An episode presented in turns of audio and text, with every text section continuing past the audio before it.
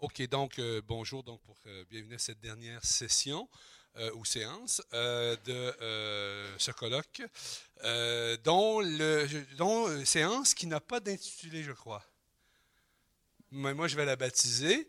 La séance donc pourrait s'appeler, peut-être tort, mais d'après les résumés du moins, le, le ou les dispositifs, je n'ai pas réussi à trouver, et ses rapports au temps et à l'espace. Donc, en lisant les deux résumés, c'est le, le petit travail intellectuel que j'ai fait. Peut-être le, seul- le seul que je ferai aujourd'hui. Je suis très fatigué, très naze. Euh, et donc, euh, ben, j'ai, euh, j'ai donc le plaisir de vous présenter d'abord Viva. Viva Pachi, donc de l'Université de Montréal, de McGill Université, de l'Université de Lausanne, j'en oublie sûrement. Donc, comment? McGill, Oui, je l'ai dit. donc, Ben, McGill officiellement, donc qui a fini un doctorat à l'Université de Montréal euh, et qui est probablement, j'imagine, la première personne à avoir fait un doctorat complet sur l'attraction et le cinéma. En tout cas, même si c'était la deuxième, ce serait pas grave, mais très bonne Ah. thèse d'ailleurs. Très bonne thèse d'ailleurs. Et qui euh, maintenant euh, enseigne ici à Lausanne euh, pour une durée déterminée, mais qui retourne à Montréal, à l'Université McGill, et qui va nous entretenir donc aujourd'hui d'un de ses dadas. Le titre, c'est Archéologie et spectacle, vieux dispositif. Elle ne parle pas de moi. Et nouveaux objets pour spectateurs étonnés de passage au musée. Voilà. on fait la rime aussi. Bon matin. Alors.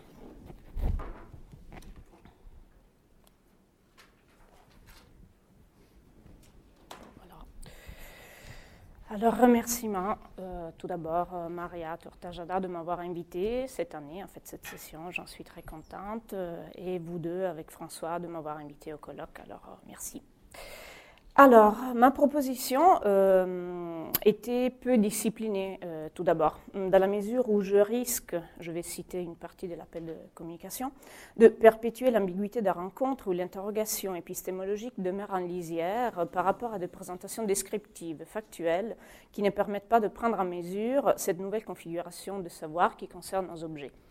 Euh, J'ai peur que pour euh, aboutir à la présentation des objets qui m'intéressent, je dois en fait euh, les décrire et donc parler de certains cas. Alors, euh, la raison de mon obstination est double. Alors, d'une part, je considère que pour étudier et en fait analyser dans la meilleure des hypothèses certaines tendances contemporaines, il faut tout d'abord s'attacher aux objets, puisque je vais parler de tendances contemporaines. Et Aussi, euh, en deuxième lieu, parce que quand j'ai envoyé la proposition, en fait, j'avais juste une vague idée d'un projet de postdoctorat. Depuis, j'ai rédigé le projet, j'ai eu la bourse, donc euh, je ne pouvais que partir de, mon premier intérêt, qui était les objets, les objets euh, à commenter. Alors, euh, de quoi il s'agit? Quelle est cette tendance contemporaine? Donc, c'est la tendance du cinéma qui s'en va au musée. Et dans un deuxième temps, plus généralement, euh, de, la tendance au débordement de balises de l'institution cinématographique par le cinéma. Alors, euh, ce que j'envisage pour ma recherche postdoctorale, qui a aussi un titre qui s'appelle Entre attraction et musée, cinéma, exposition et nouvelles technologies, euh, donc, ce que j'envisage, c'est de voir comment, par le biais de la catégorie théorique d'attraction que j'ai développée dans la thèse de doctorat, euh, il est possible d'étudier de nouvelles configurations médiatiques qui débordent l'institution cinématographique et mettent en jeu des relations aujourd'hui inaliénables entre le cinéma et les technologies numériques. Mais tout ça dans un contexte spécifique qui est celui de l'exposition muséale. Alors, euh, cette catégorie d'attraction que j'ai développée à partir des textes canoniques, bien sûr, euh, d'Eisenstein des débats sur la, de la nouvelle historiographie sur le cinéma des premiers temps, mais que j'ai aussi tissé avec un réseau d'autres discours de Sklowski sur euh, le débat entre la langue poétique euh, et la langue et, la prose, des théories littéraires sur la description des écrits de l'école de la photogénie et des débats sur la distanciation au théâtre. Et je sais que par là, je rejoins des intérêts éparpillés dans la salle. Alors, cette catégorie d'attraction m'a offert une véritable loupe qui m'a permis de penser au cinéma autrement que par ses capacités de raconter des histoires. Euh, alors, au contraire, j'ai étudié les, euh, les, qualités originaires de machines à voir, qui génèrent une nouvelle manière de voir, fragmentaire et stupéfiante, qui engendre par là une véritable épiphanie du monde. On entend euh, des, des, choses des années 20. Euh, l'idée de machine à voir renvoie à la fois euh, au fait qu'il s'agit d'une machine qui produit de la vision, bien sûr, et qui permet de regarder et de voir, mais aussi d'une machine qui, à ses premiers temps, est aujourd'hui à nouveau et la chose qu'il faut justement regarder. Donc, machine à voir dans les deux sens. Le cinématographe lui-même, bien sûr, euh, machine à dompter la réalité, hein, domitor, était une de ces nombreuses attractions que le siècle XIXe finissant nous léguait avec bien d'autres artefacts de machines novatrices et attractionnelles. Alors, les qualités de machine à voir sont les qualités originaires du cinéma. Il la regarde et il fait voir. En plus d'attirer l'attention sur son propre dispositif, il en expose la technique, il découpe l'espace, il en exalte des fragments, il arrête le temps, il capture et il restitue au spectateur, au spectateur du film, le temps en pure présence. Il transforme le flux continu en éclats de présent, éphémères, mais qui peuvent se répéter. Hein, dans le film, ils peuvent se répéter. Il étire le temps du voir et il magnifie aux yeux du spectateur certains traits et certaines qualités de la réalité et par là, il singularise, singularise ces traits. Alors, toujours la machine à voir s'adresse au spectateur en en agressant les sens. Et en dernier lieu, euh, pour faire écho aux définitions du dispositif de, Baudry et Lyotard surtout, il projette les fantasmes du public en ordonnant, réglementant et disposant. Alors, quand je parle du statut du cinéma à ses origines, je renvoie non seulement à une question chronologique, mais carrément à l'ensemble de ses qualités intrinsèques au dispositif. Alors ainsi, euh, je développais l'idée que le dispositif même du cinéma, et ce dispositif même du cinéma serait, euh, pour mieux le définir pour moi, euh, donc captation, projection, réception, y compris l'imaginaire. Donc le dispositif même du cinéma fonctionne sur le mode de l'attraction, fragmentant, exaltant, magnifiant, confrontant le sens et aussi projetant et ordonnant. À partir de ça, je regarde le phénomène du cinéma qui m'intéresse, avec la conviction que, euh, puisque le dispositif du cinéma fonctionne par sa nature sur le mode de l'attraction, celle-ci euh, persiste et ne s'épuise pas euh, au-delà des décennies et des pratiques narratives courantes. Certaines pratiques liées au cinéma, certains moments de son histoire, certains genres, sont euh, certainement les plus propices à révéler cette nature attractionnelle du dispositif. nature, on va mettre entre guillemets, puisque nature pour une machine, mais nature. Euh, alors, ce qui se passe de nos jours euh, quant à la présence de plus en plus importante du cinéma dans diverses formes au musée est relevé dans cette lecture que je propose de ce côté du cinéma, du côté attractionnel.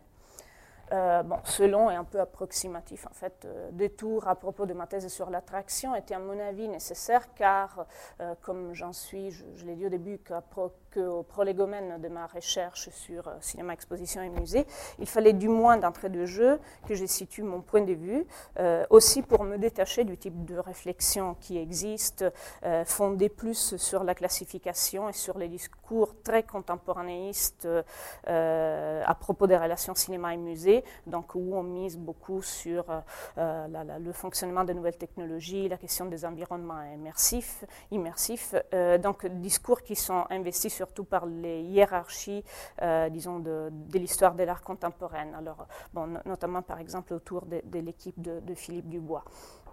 Alors, si j'évoquais moi-même euh, au début les nouvelles technologies, en fait, puisque je l'ai fait, c'est qualificatif pour moi, euh, nouvelles, euh, étant chassé dans une pensée archéologique. Donc, ayant les nouvelles technologies de tous les temps, souvent quelque chose en commun.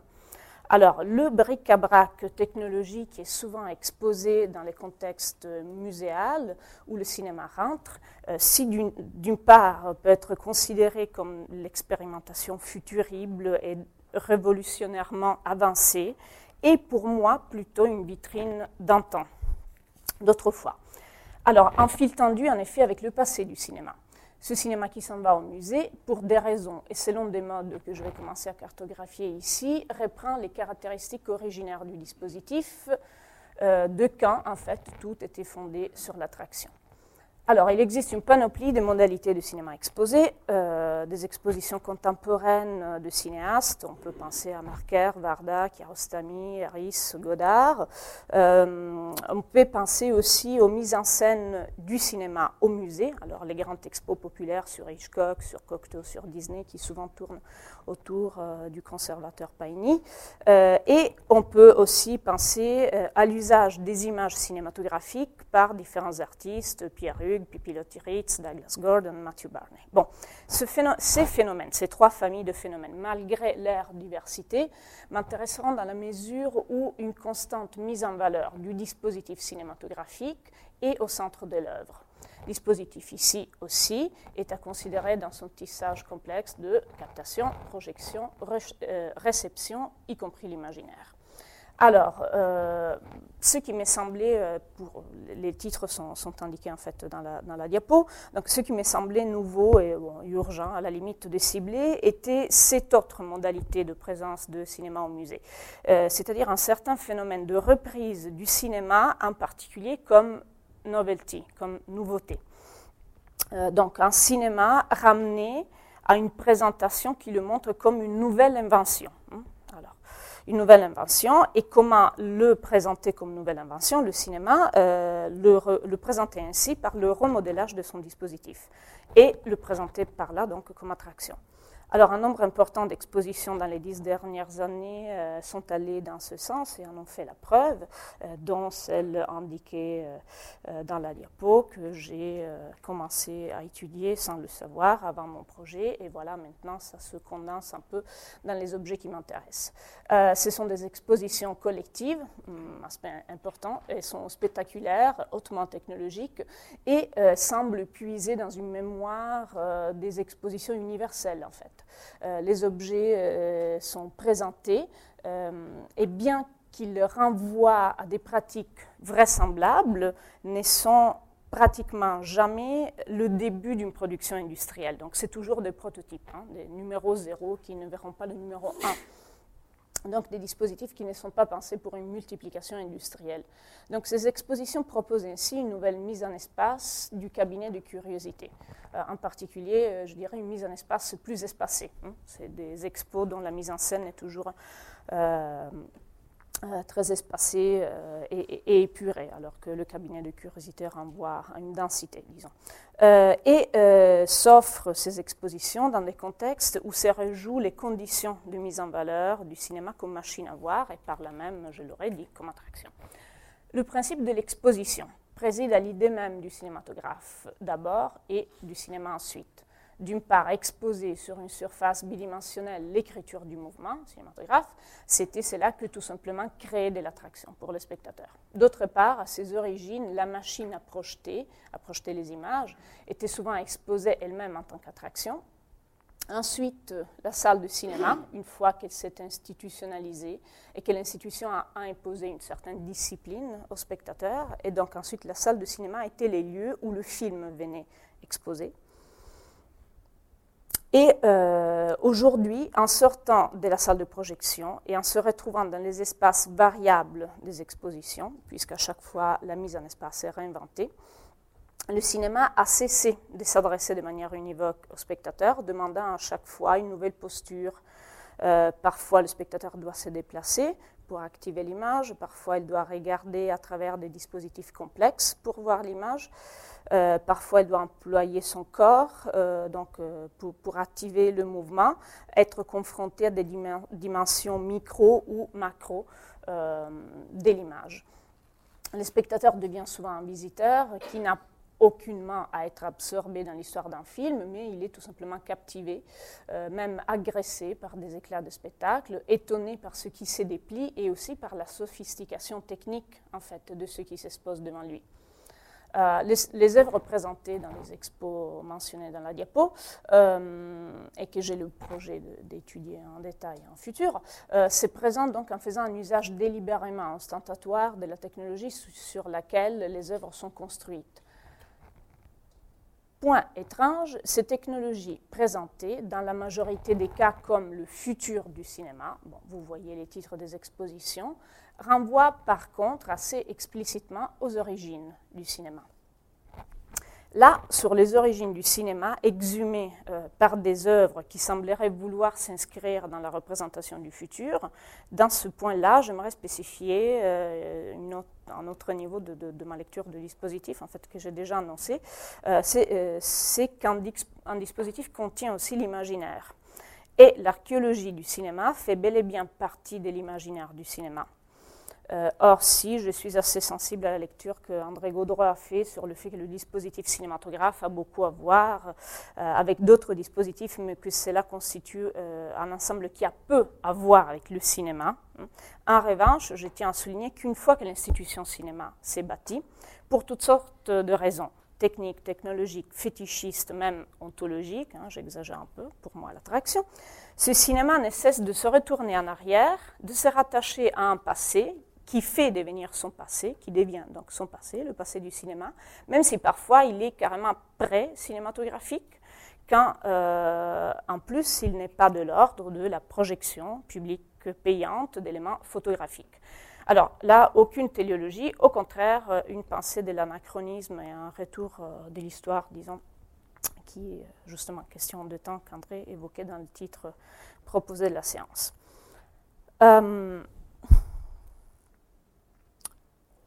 On va bientôt comprendre mieux pourquoi je vous montre ces simples artefacts. je, pourrais éteindre aussi, c'est plus joli. On va comprendre mieux euh, dans quelques minutes. Alors, pour mieux détecter des phénomènes, des symptômes de ce retour aux origines, car le dispositif se met en scène avec son lot euh, de mémoire et des fantasmes, je m'aurais convoqué deux exemples. En particulier deux expositions contemporaines présentées dans une même institution muséale, le MoMA de New York. Deux expositions de cinéma commissariées par le Department of Film and Media du MoMA, une institution muséale bien sûr, mais qui a une longue histoire sur la muséification du cinéma. Alors en particulier, je rappelle que le, MoMA Film Library ouvre ses portes en 1934 déjà. Alors, euh, deux expositions montées passablement euh, au même moment, en 2005 et en 2006, euh, qui proviennent de deux institutions cinématographiques très distinctes. On a déjà évoqué Roger Audin à propos de cette notion de l'institution cinématographique. Donc, quelles sont les les deux institutions très distinctes? D'une part, le cinéma commercial d'animation et d'autre part, le cinéma expérimental. Alors, j'aimerais vous entretenir brièvement sur Artscape and Zoetrope, donc euh, deux œuvres à l'intérieur d'une exposition de la Pixar en 2005 et de Erniger's Panoramas of Moving Image, exposition autour euh, d'un projet d'Erniger et réalisé par Erniger euh, l'année suivante, en 2006, toujours au MoMA, et dans le même département du MoMA. Euh, alors, rien qu'en portant un peu d'attention aux mots-clés des titres, tout simplement entre autres et Panorama, on peut comprendre quel imaginaire ces deux expos évoquent. Euh, donc, ces deux expositions qui rejouent dans leur, euh, qui dans leur relation au spectateur et avec un usage délibérément ostentatoire de la technologie qui les supporte. Donc, elles rejouent les conditions originaires du cinéma comme machine à voir, mais cette technologie exhumée, ce n'est pas le cinéma institutionnalisé, mais c'est euh, l'archéologie euh, du pré-cinéma. Bon. Cet aspect, je le répète, qui complète ma proposition quant à la définition des dispositifs, cet aspect de l'imaginaire, de et c'est en fait ce que, que, je considère le surplus que le terme dispositif, que le concept en fait de dispositif a par rapport tout simplement à machine. Parce que euh, pour ce qui est de l'agencement en vue d'obtenir un effet, euh, d'assurer un fonctionnement réglementé, ordonné, somme tout, me semble que simplement le mot machine pourrait euh, suffire, dont par ailleurs, je pense, la distorsion chez l'école de Déote d'appeler machine appareil. Bon, disons, pour couvrir cette zone-là, ça pourrait suffire le mot machine, mais c'est la deuxième zone, celle de l'imaginaire, en fait, de la prolongation de l'imaginaire, de la satisfaction des idées, même le I majuscule. C'est pour cette deuxième zone-là que le mot dispositif comble euh, un vide. Et ce qui va évidemment un peu dans le même sens de la réflexion ouverte euh, par Lyotard sur les dispositifs pulsionnels et à laquelle Laurent Guido référait aussi. Alors allons-y un peu plus en détail sur les, sur les deux œuvres. Alors commençons par Artscape et Zoetrope euh, de la Pixar. regardons d'abord rapidement les trois pauvres images que je possède. Euh, donc, il s'agit de deux œuvres, en fait, deux œuvres distinctes, dont celle-ci et celle-ci, c'est la même, et la deuxième, celle-là, donc celle-ci, Zoetrope, les deux précédentes, Artscape. Euh, il s'agit des deux œuvres conçues par les studios Pixar dans le cadre d'une exposition sur l'art de l'animation de synthèse, du studio en question, bien sûr. Alors, il ne serait pas faux de considérer cette exposition comme le nec plus ultra du merchandising. Hein. Euh, il s'agit somme tout là d'une compagnie euh, qui, depuis les années 80, est à la fine pointe de la création des images de synthèse et de l'occupation du marché des produits dérivés, hein, de jeux vidéo, brosse à dents. Hein. Il y a tout de la Pixar. On pensait à Toy Story et voilà. Euh, par contre, ce qui se passe dans la représentation de la compagnie et dans la politique muséale lors du montage de cette exposition, du projet et du montage de cette exposition, c'est qu'on inscrit l'animation dans une tradition ancienne. Pixar se légitime ainsi, se rattache à l'horizon de l'artisan, du créateur, le basénien bricoleur des origines, afin de pouvoir euh, s'inscrire dans l'espace du musée. Il remonte euh, loin, euh, elle, en fait, la compagnie remonte loin dans une histoire qui a à voir avec la mémoire du dispositif cinéma, donc son archéologie. Alors, entre autres, des bandes de zootropes ou des disques de zoopraxinoscope pouvaient très bien être exposés à côté des feuilles cellulo de Pixar. Et on sait que Pixar, travaillant sur de l'animation 3D, en fait, ne produit pas l'animation par euh, assemblage de feuilles cellulo. Donc, c'est juste des phases du projet. Ils doivent bien dessiner à un certain moment, même les animateurs 3D. Donc, c'est ça qu'on expose, mais on l'expose comme si c'est l'artefact fini. Alors que l'artefact fini, en fait, c'est des logarithmes. Euh, donc, entre des bandes de zootropes, des disques de zoopraxinoscopes et des cellules Pixar, qui en fait ne sont pas des éléments du film d'animation à bien y penser, et il n'y a plus de césure. en fait, c'était un peu par, exagération que j'avais euh, demandé le premier jour à Michel Friso si d'après lui la série chronophotographie et les images 3D passaient euh, par le cinéma ou non, si la série passait ou non. Il m'avait répondu, hein, vous vous souvenez, la phrase le cinéma avait été évacué. Euh, bon, euh, dans ce lien, le cinéma avait été évacué. Euh, or, à mon avis, éventuellement, il était escamoté dans le lien, mais en fait, l'institution cinéma réclame toujours un retour euh, à rebours à ses ancêtres. Donc, même si ce n'est pas directement ses ancêtres, André nous l'a démontré. Alors, regardons euh, plus en détail ces quelques images, très pauvres et de mauvaise qualité. D'ailleurs, un des défis de mon postdoctorat sera de comprendre comment documenter bien une exposition. Alors, pour l'instant, on fait avec les moyens du bord. Euh, donc, le sujet euh, de prédilection de ces panoramas, hein, alors de, de, Artscape, de ces panoramas nouveau genre, ce sont des feuilles qui bougent. Alors là, elles sont fixes, mais en fait, elles bougeaient. Alors, on se rappellera bien sûr en parallèle, euh, on l'a même évoqué dans un échange le premier jour, de ces fameuses premières chroniques sur les vues-lumière, hein, où ce qui étonnait euh, et créait de l'émotion était justement le mouvement euh, de, feuillage en arrière-plan. Alors, par contre, évidemment, dans le 3D, ce n'est pas la nature qui apparaît, qui est exaltée, mais c'est la technologie qui est montrée, qui est soulignée, qui est même exaltée dans sa capacité de produire un mouvement aléatoire et dont l'aspect semble naturel. Euh, c'est la même œuvre, euh, c'est un autre moment de la présentation, c'est une sorte de cascade d'images qui vont ensuite se recombiner dans un panorama, en fait, comme les cristaux euh, d'un kaléidoscope ou les morceaux désenchaînés, désenchaînés d'un chromatrope qui se désagrègent et ensuite vont se recombiner. Encore une fois, là c'est fixe, mais c'est la bouger. Et euh, un dernier, euh, donc l'autre œuvre, le Zootrope. Euh, donc c'est une cabine dont la taille est à peu près la taille de la, de la cabine de nos interprètes. une lumière stroboscopique va assurer la fonction de l'obturateur du zootrope et la forme polygonale de la cabine rappelle le centre le centre du, euh, du praxinoscope, euh, bien sûr. Et alors là, il y en a une pitoyable captation.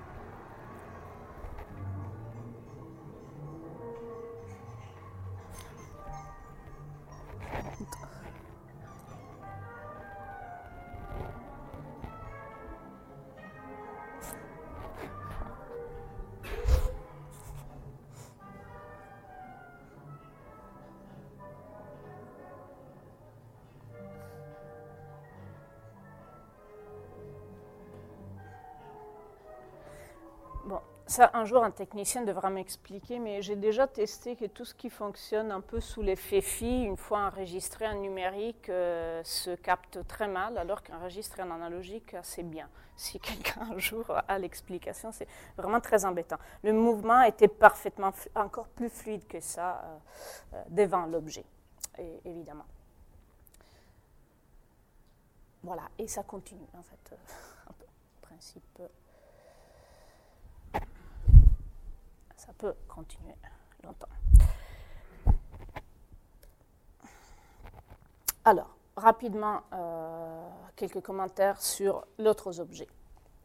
L'autre objet, donc, euh, l'œuvre qui s'appelle Erniger's Panoramas of Moving Image, présentée l'année suivante dans le même lieu.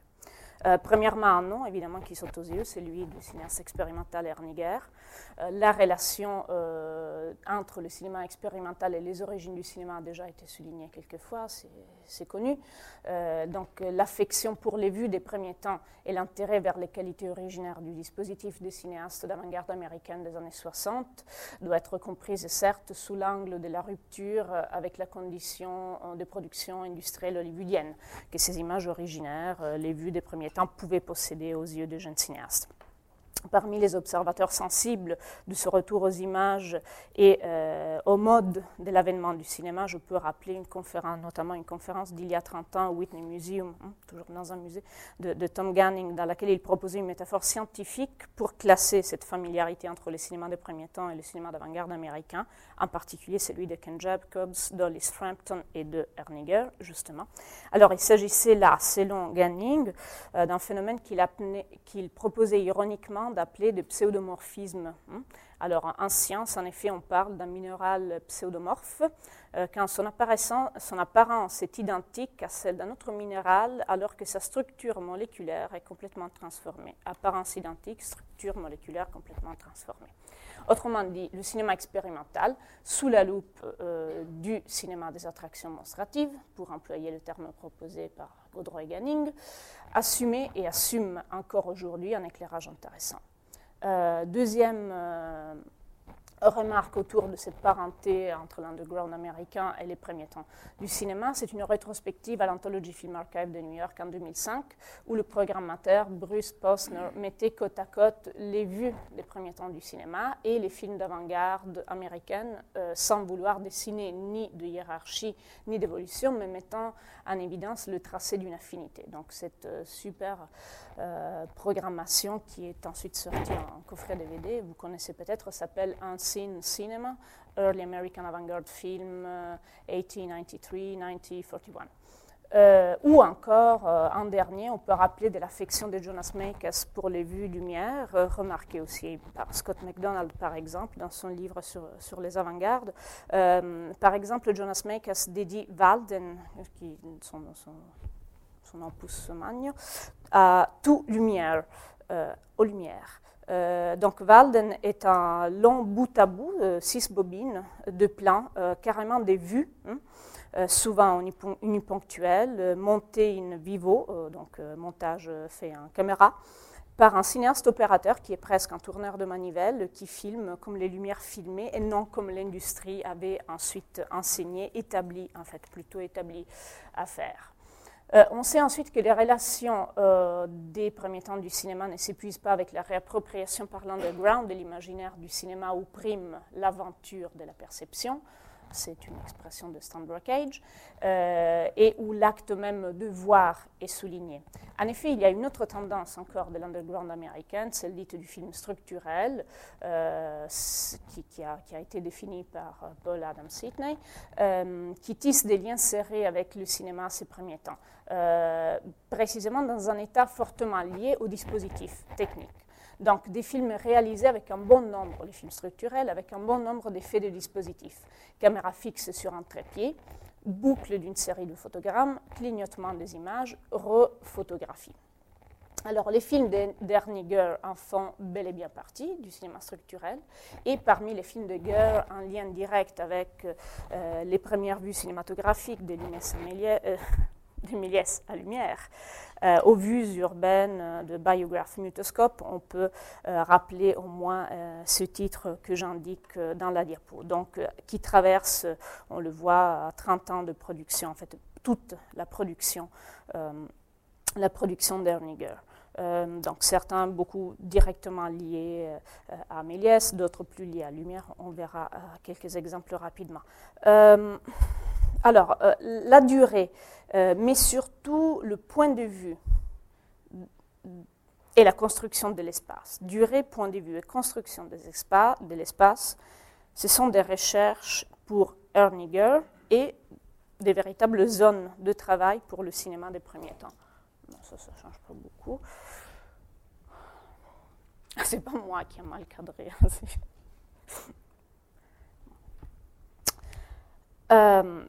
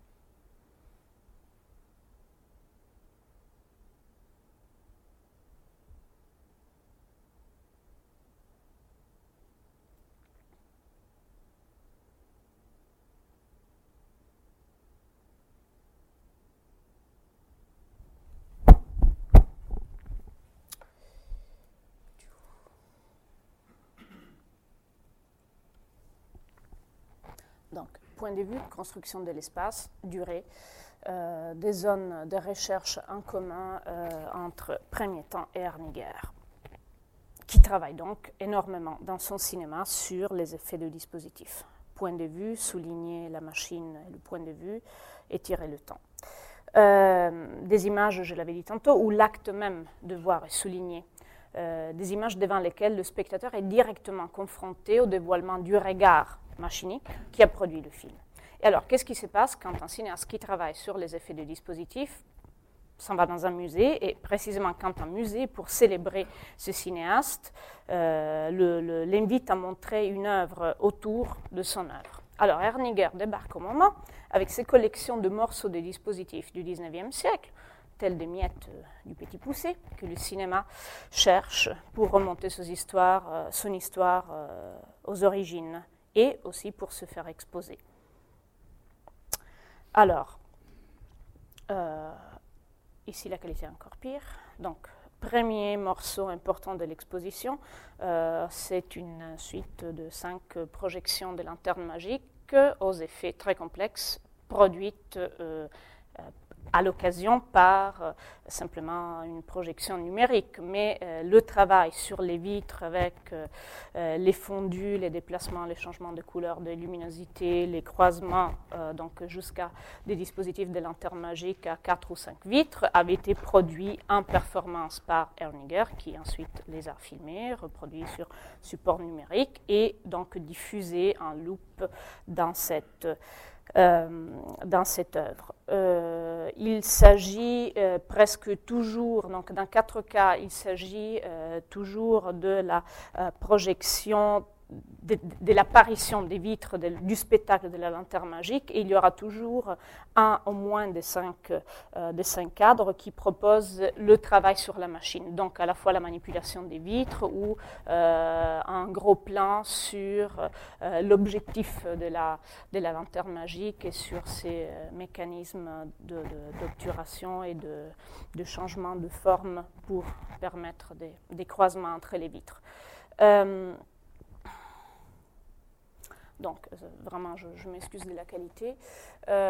donc, ici, c'est d'autres morceaux de la même exposition. Donc, la, partie noire, en fait, affiche en loupe l'effet de lanterne magique avec superposition de trois vitres coloriées qui produisent un effet de fontaine en cascade d'un côté, de, de, petites batailles entre deux amoureux de l'autre côté. Et euh, sur le panneau bleu, ce sont des disques euh, de chromatropes qui sont cette fois par contre exposés, euh, privés de leur mouvement. Et pardon. Et euh, ici, donc, euh, ce sont des bandes de, zootropes euh, montrées, montrées en cadre. et voilà, c'était, c'était donc le, projet d'Erninger de débarquer avec ces morceaux de dispositifs d'un siècle auparavant pour les exposer et remonter alors à l'origine du cinéma qui, donc, pour lui, était tracé dans la préhistoire, la, dans la, parfaite archéologie du cinéma. et apparemment, disons, en démontant les mêmes effets des dispositifs qui l'intéressent normalement dans son cinéma. Erniger, dans Panoramas of Moving Image, euh, démonte et met en scène son dispositif avec en particulier tout l'imaginaire et la mémoire que celui-ci, le dispositif, mobilise. Alors ici, c'est juste un détail sur un passage euh, à la nuit, donc la superposition de, différentes couleurs pour des vitres de lanterne magique, pour un effet, un chromatrope, cette fois, qui bouge. Alors, pour conclure, puisque mon travail est en cours, je relance une piste que j'ai évoquée au début de ma présentation. Euh, à propos du phénomène de nos jours du cinéma qui s'en va au musée, mais aussi, j'avais dit plus généralement, du débordement du cinéma, des balises qui sont celles de l'institution cinématographique. Un thème donc qui investit euh, bien d'autres territoires que simplement le musée. Alors, je crois, j'espère que dans le cadre de cette réflexion que je vais construire, je pourrai aussi comprendre mieux le rôle et replacer dans une longue histoire des usages des objets techniques de la place du spectacle certains nouveaux objets. Là, j'emploie objets comme un mélange de médias et supports. Donc, des nouveaux objets qui diffusent des images en mouvement, donc de la téléphonie cellulaire aux appareils un peu 3 qui stockent et permettent de visionner des images en mouvement. Alors pour le moment, je crois, ce que je crois, c'est que quand le cinéma s'expose, en dehors de ces balises, des balises de l'institution, donc par exemple le musée, euh, même dans le cas de rêveries futuribles, euh, celles des, expos que j'ai mentionnées au début, comme euh, Future Cinema ou Cinema Like Never Before, donc dans ces cas-là, le cinéma met en scène des dispositifs qui remontent aux origines du cinéma, puisant dans l'imaginaire du pré-cinéma, et il se reconnaît dans cette projection de sa mémoire. Le cinéma se reconnaît dans cette projection. Alors que je demeure extrêmement confuse quant à ce qui s'opère euh, dans les migrations ou rélocations, bon, ça c'est le terme que Francesco Gazzetti emploie, donc dans les, dans les, migrations contemporaines du cinéma sur toutes sortes de dispositifs, du home movie theater ou iPhone. Euh, il me semble que dans ces cas-ci qui nous entourent, ni son dispositif, ni les qualités originaires de machine à voir se prolongent. Alors, dans le doute,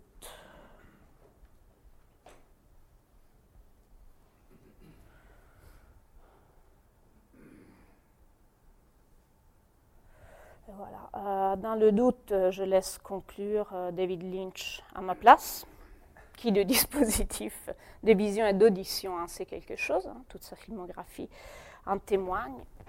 Et je vous l'offre.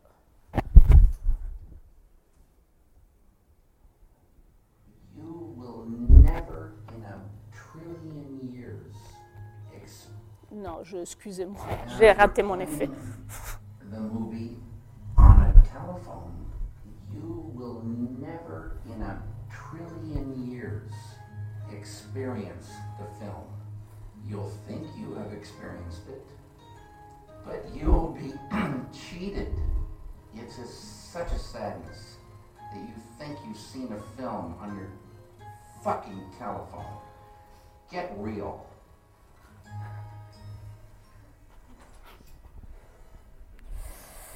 Voilà, j'ai conclu.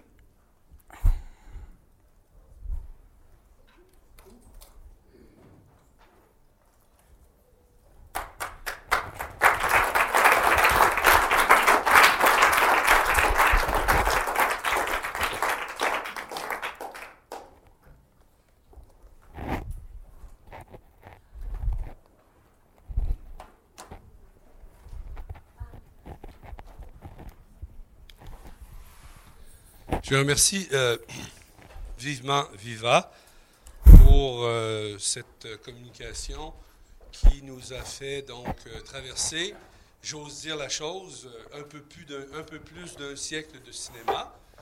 Dans 100 ans, ben, peut-être qu'on dira deux siècles de je sais pas quoi. Parce que finalement, les assises et les balises du cinéma, je le pense vraiment personnellement, et cette communication-là nous aide à- à- dresser les paramètres de cette contestation-là.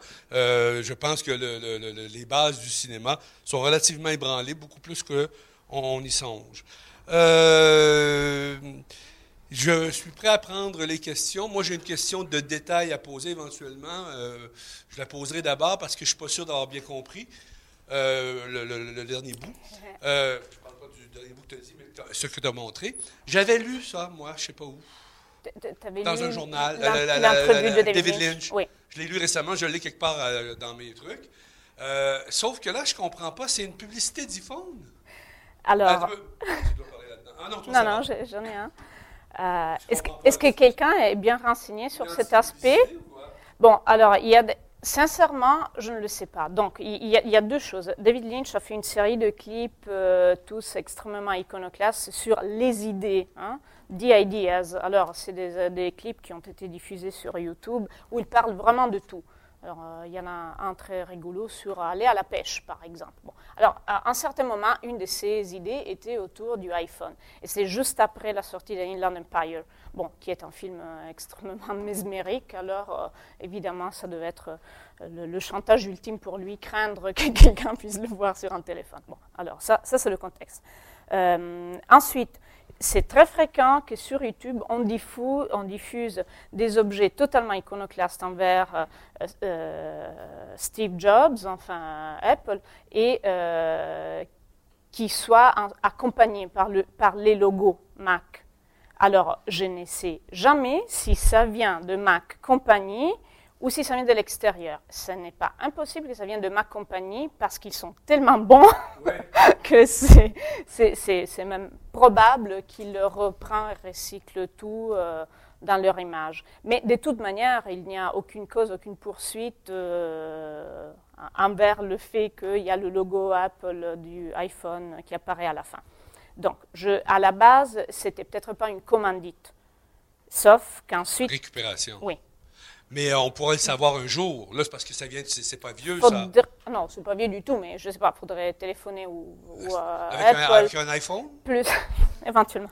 Mais plus à David Lynch, peut-être, il faudrait demander. Parce que, plus à Lynch, parce que. Oui. Mais je Mac j'ai est pas son bien. numéro de téléphone. Ouais, je m'en occupe. Ni, ni Steve Jobs. Euh, euh, ça me permet de Ah, bon, relancer peut-être euh, la, la- la discussion en, en- en te posant, toi, la question euh, quelle est ta position eu égard à ça? C'est-à-dire que tu nous montres comment euh, euh, le cinéma sort des balises euh, ou de la balise institutionnelle principale et des balises institutionnelles en entrant au musée.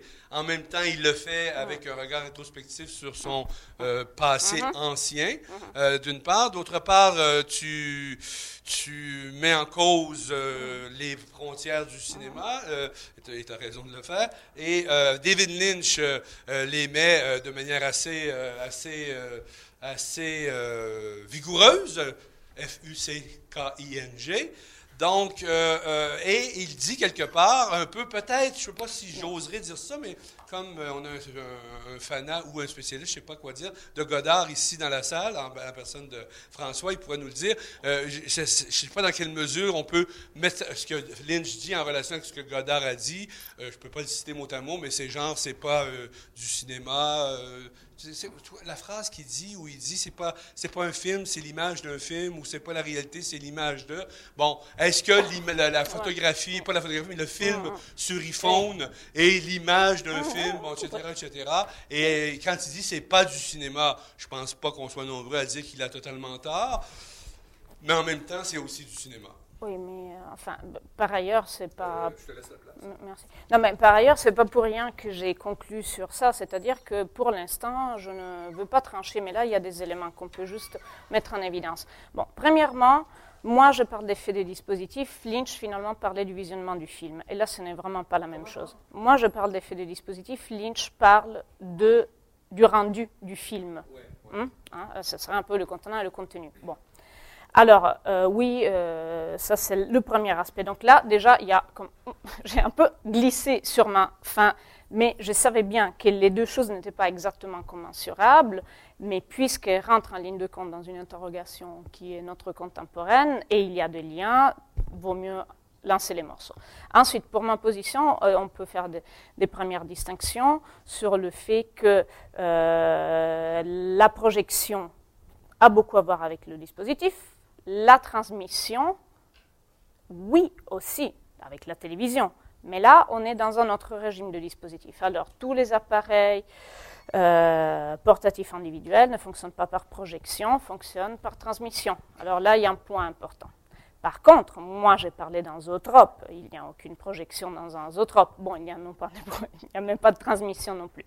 Mais pour ce qui est du zootrope, la raison pour laquelle, d'après moi, ne fait que renforcer L'idée du dispositif, c'est cette histoire de fait partie de l'imaginaire, euh, des fantasmes du passé, donc que puisque le dispositif contient l'imaginaire et que le passé fait partie de l'imaginaire, c'est pour ça que je ne m'étire pas sur les pieds si j'ai dit oui, le zootrope de Pixar contribue à la définition du dispositif cinéma lorsque le cinéma sort du cinéma, et non le iPhone, non.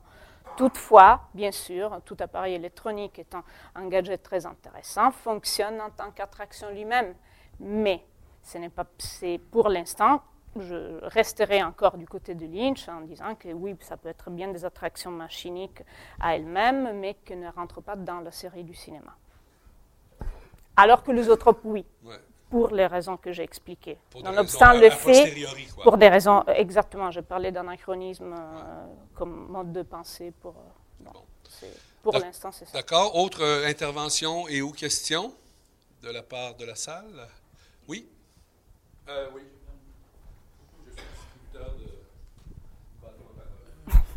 Euh, oui, pour, pour qu'il y ait effet de retour, il faut qu'il y ait effet de rupture avant. Mais est-ce que le cinéma, le cinéma n'a pas continué à travers tout le XXe siècle à être aussi un cinéma euh, d'exposition, en dehors des, espaces artistiques, mais aussi en dehors des espaces cinématographiques, dans les expositions universelles en particulier? En particulier dans les années, enfin, dès les années 60, New York, euh, Montréal et surtout mm, Osaka, mm. c'est mm. plein de cinéma. Mm-hmm. Alors qu'est-ce qui change entre ces expositions-là et euh, une expo Pixar au moment? Euh, merci Olivier. Alors eh ben, exactement, premier point, tu l'as déjà souligné, ça passe par des ruptures. Donc c'est très souvent un effet massif de cinéma exposé passe par une rupture qui en fait est une nouveauté technique, que ce soit l'expérimentation, l'expérimentation pour élargir le format, que ce soit un système d'odorama, que ce soit une projection circulaire. Bon, ça passe toujours par cette rupture-là et l'histoire en est parsemée, c'est vrai.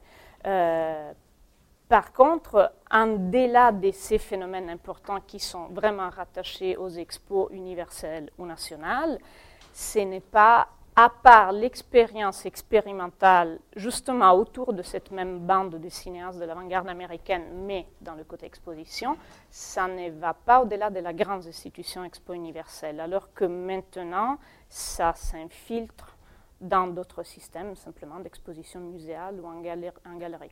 Euh, donc oui, tout à fait, euh, l'histoire en est parsemée, oui, tout à fait, c'est relié à des ruptures. Euh, Toutefois, maintenant, euh, ça devient plus invasif euh, dans d'autres contextes que ce type d'exposition-là, me semble. Euh, les raisons exactes, c'est bon, pour l'instant, celle que j'ai avancée, c'est une raison, mais qui serait aussi bonne pour parler de l'expo de 39 ou de celle de Montréal, d'accord Maintenant, c'est une conjoncture où ça se passe plus. Alors, je dis, regardons-y. Ça décolle, on est prêt? C'est quoi ce bruit? J'ai préparé un petit effet pour la fin. Oui. OK. Euh, question ici, oui. Oui, je, euh, je connais un peu Pi- Pixar parce que je, je, je- il se trouve que j'ai des, des amis. Donc j'ai visité Pixar, qui est une institution que je, je t'invite d'ailleurs à, à, à visiter, parce que Oui, oui, oui. ce qui est assez unique, c'est que cet effet de, de rétrospection Mhm. provient d'un d'un engagement euh, de formation Oui.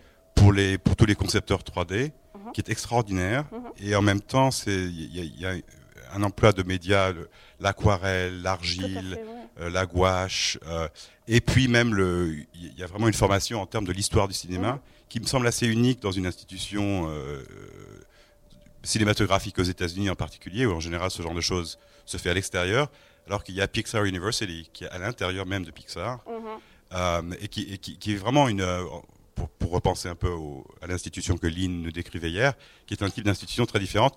Et bien sûr, Pixar, c'est Steve Jobs. Donc c'est intéressant que Steve Jobs soit à la fois quelqu'un qui te fait le iPhone, qui est une espèce de dispositif de réduction, enfin d'une Mhm. certaine façon, et en même temps, et ce côté, euh, Oui. il y a une archive à Pixar qui est justement, il y a un engagement à archiver, Oui. au contraire de Disney qui a, qui, qui a vraiment pas fait un très bon boulot. euh, ça, c'est un peu mauvaise réputation de Disney. C'est pas tout à fait vrai. non, il y a, y a très bons archivistes à Disney. ouais. Ah, tu, tu, tu- Maintenant, à, Disney ouais. World en particulier, non, mais enfin. aux Ah, Parce que Pixar, c'est Disney maintenant. Donc, Mm, euh, oui, oui, ouais, je, c'est- je- je- je sais bien. Mais euh, tout à fait, je suis tout à fait d'accord. Sauf que euh, la chose euh, qui m'a tout de même étonnée, c'est que le moment de l'exposition MoMA, c'est aussi le moment de, moment de trancher le choix et donc de décider si montrer tout ce dont tu parles ou montrer la pointe euh, de la difficulté de programmation et donc euh, le, défi gagné de l'homme sur la machine euh, pour produire une image machinique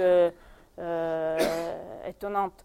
Et, voilà, cette, ce- ce- cette idée-là, par contre, on n'est pas suivi du tout, et c'est cette autre idée qui est en dessous des coulisses. Parce que de connaître euh, les bancs de Zotrop euh, ou de travailler à la- à l'aquarelle, c'est vraiment c'est le back backstage. Et pourtant, c'est ça qu'on montre parce que, d'après moi, on l'inscrit dans cette autre. euh, mais je suis tout à fait d'accord, Pixar, ils sont éclairés et espérons qu'ils ne se fassent pas bouffer par Disney totalement. Ça va? Juste une petite remarque. euh, sur- on- je reviens sur ce que vous disiez sur le- tout à l'heure. Quelle est la nature de l'objet de la vie de Lynch? Est-ce que c'est Oui. une publicité? Pourquoi Pourtant, c'est iconoclaste, etc. Ah, oui. Je me disais. payé pour dire ça. Non, non, non.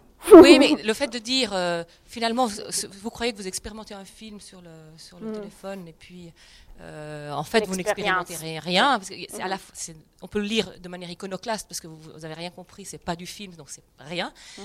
Mais ça se retourne dans notre problématique, c'est-à-dire, vous voyez, vous allez expérimenter quelque chose de nouveau, c'est un nouveau Tout à fait. dispositif. Donc, Hum, oui, tout à et il me semble que ça pourrait très bien être, euh, voilà, Mhm. l'enjeu de iPhone, c'est Oui, aller vers la nouvelle Ah, expérience. si, Nouvel si. expositif, c'est pas du cinéma, mais c'est plus que ça. oui, oui, mais, mais, mais, a- absolument. Mais, mais- mais- oui, oui, tout, tout à fait. Parce que.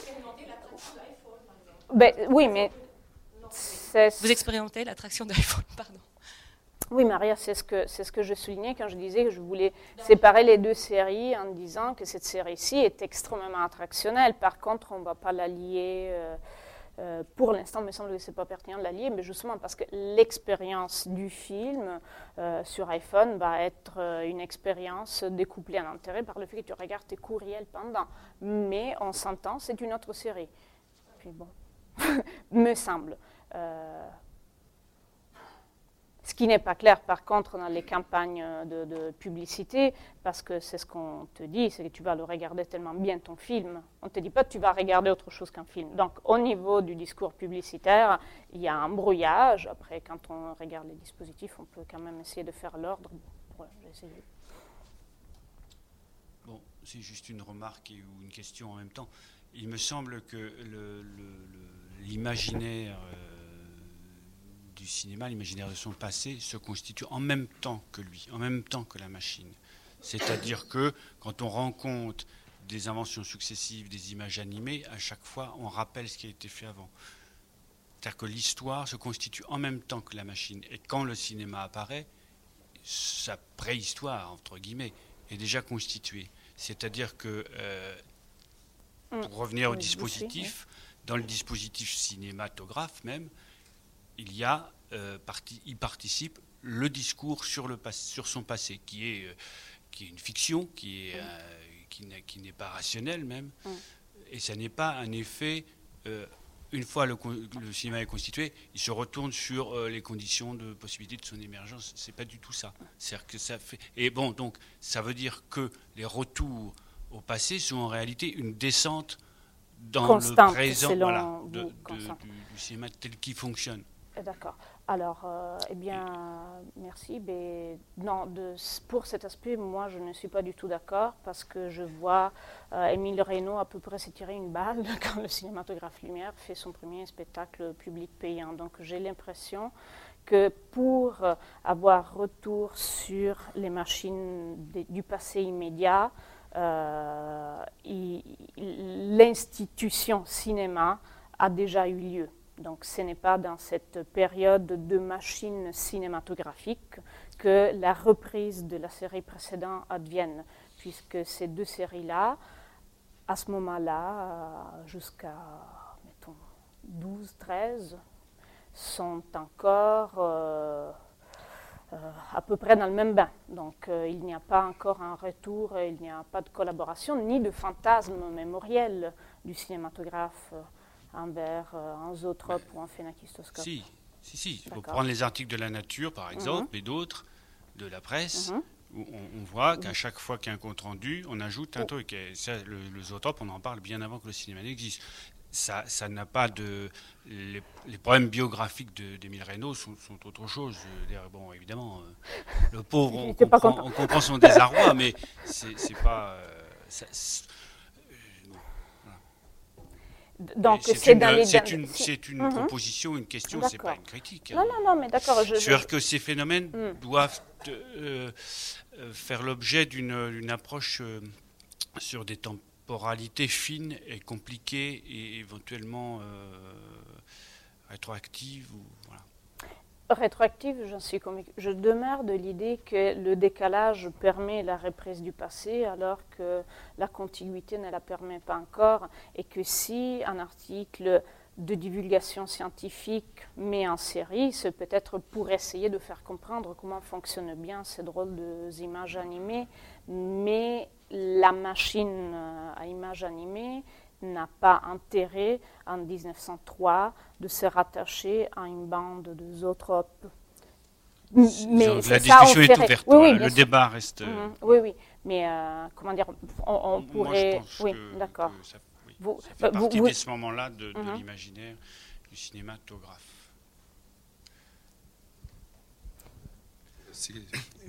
Oui, je, je voulais poser une question. Le- Disons, il y a un paradoxe dans l'exhibition du dispositif de ces expositions, Oui. et puis euh, le fait qu'on transcrive le dispositif cinéma dans un autre. Euh, Mhm. C'est-à-dire, euh, justement, vous avez fait allusion au fait que l'effet phi passait mal quand on numérisait des images. Bon, alors il se trouve que toutes ces expositions dont il faudrait évidemment effectivement distinguer Oui. quand elles sont euh, le fait d'Erniger, mais comment se pose-t-il la question néanmoins quand elles, quand elles sont le fait d'un d'un commissaire d'exposition genre Paini, mais se pose-t-il la question Et puis quand elles sont le fait de, même d'un musée, comme si on va au musée de Turin par exemple, on expose euh, Mhm. le cinéma Mhm. des premiers temps Mhm. ou le cinéma d'avant le cinéma, enfin, etc., les machines optiques, Tout à fait. et tout est transcrit dans un autre dispositif. Alors, j'ai rien contre ça, sinon que euh, comment faire pour, euh, comment dire, ne pas escamoter l'opération Mm. Parce que euh, à ce moment-là, dans les, dans les trois phases que vous avez distinguées, Mhm. captation,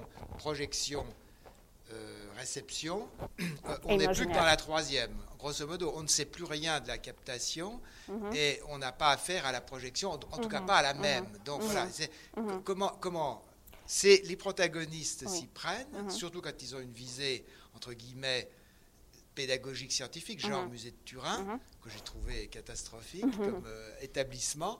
Et, et- et puis comment vous, dans votre recherche, alors vous allez faire avec ça? Oui. Euh, tout de suite. J'arrive, oui, tu me le remets Oui, oui, euh, oui merci. Euh, alors, en effet, ce cet ensemble d'expositions qui m'intéresse, premièrement, n'a rien de pédagogique et euh, sont au contraire rassemblés, euh, enfin pas par hasard, euh, sont rassemblés parce qu'ils contiennent toute une proposition euh, au niveau de la stratégie des commissaires de rêver le futur du cinéma. hein. Alors c'est dans cette euh, rêverie hyper technologique en fait qui se produit, pouf, cette apparition du lointain. Euh, chez, euh, dans, les cas des musées historiques, euh, que ce soit celui euh, de, Turin ou de Francfort, le fait de mettre côte à côte le passé, l'extra-passé, le présent, le futur, c'est juste une mission euh, historique euh, plus ou moins confuse de faire des séries de tout ensemble pour le public. Donc là, vraiment, pour moi, c'est des objets extrêmement différents et les musées du cinéma ne vont pas m'intéresser du tout pour ça.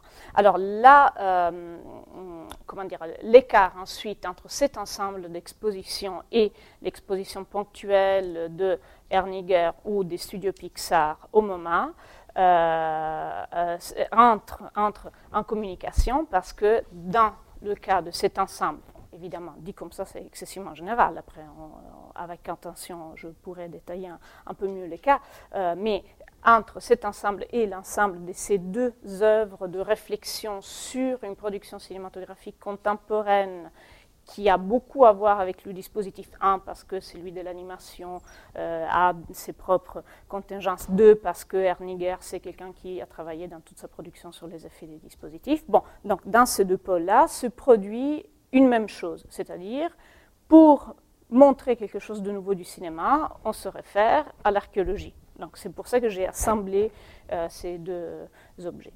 Bon, pour ce qui est de, la, euh, de, ce qui semblerait euh, tomber à l'eau donc de ma proposition du dispositif, c'est-à-dire la partie de la captation, oui, la captation d'images euh, mouvantes euh, en prise de vue réelle tombe à l'eau. Par contre, l'exposition machinique de la machine qui produit à chaque fois les effets de dispositifs qui sont mis en scène, elle-même est une machine toujours, euh, euh, comment dire, qui, qui- met en scène le moment où elle crée l'effet. Alors, dans,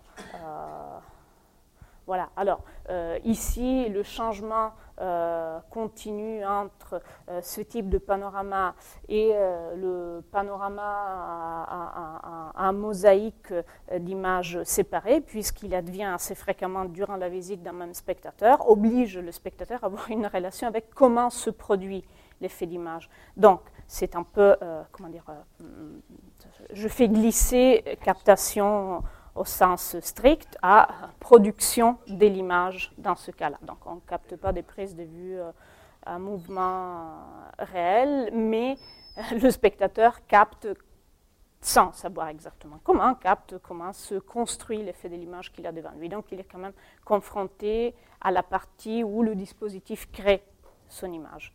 Euh, C'était pour ça que je ne sentais pas de couper avec mes exemples, avec l'idée du dispositif que j'ai euh, voulu définir. Ça allait?